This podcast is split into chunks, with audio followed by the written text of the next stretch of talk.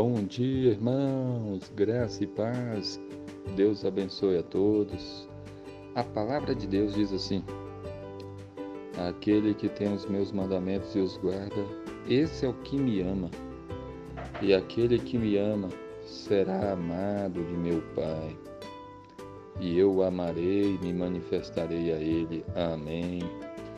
Esse texto bíblico nos mostra como é que Deus quer ser amado, como é que Jesus quer que nós o amemos. Porque ele disse que aquele que tem os seus mandamentos e os guarda, esse é o que o ama. Jesus quer ser amado, ele quer que nós o amemos. Ele, na verdade, esse é o primeiro mandamento: amarás o Senhor teu Deus de todo o teu coração, de todo o teu entendimento, com todas as tuas forças, com todo o seu ser. Né? E como é que nós mostramos esse amor a Deus? Nós mostramos tendo os mandamentos de Deus e os guardando. A pessoa que ama a Deus é aquela pessoa que tem os mandamentos de Deus e os guarda. Ele ama a Deus e por isso ele quer obedecer a Deus. Ele ama a Deus guardando os mandamentos.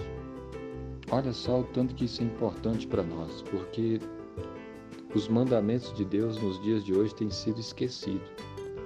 Muitas pessoas vivem e não leem a Bíblia e não conhecem os mandamentos de Deus, não conhecem a palavra de Deus, ou às vezes até conhecem, mas não leva a sério, não obedece, não guarda.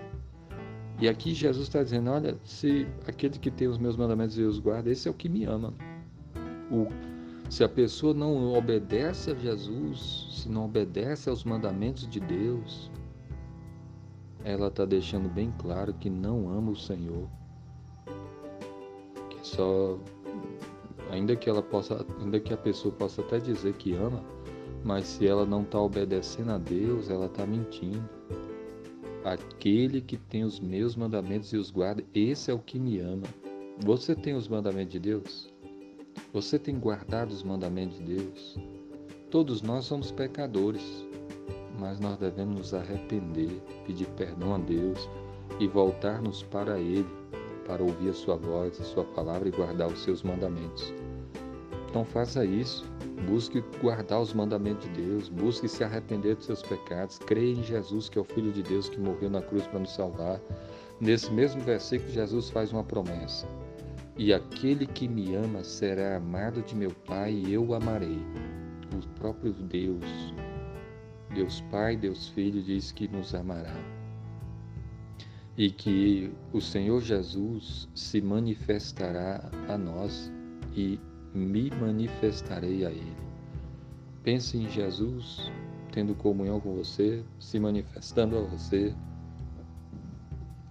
tendo uma vida assim bem próxima de você, você se andando com Jesus, Jesus se manifestando a você, ouvindo as suas orações, que maravilha!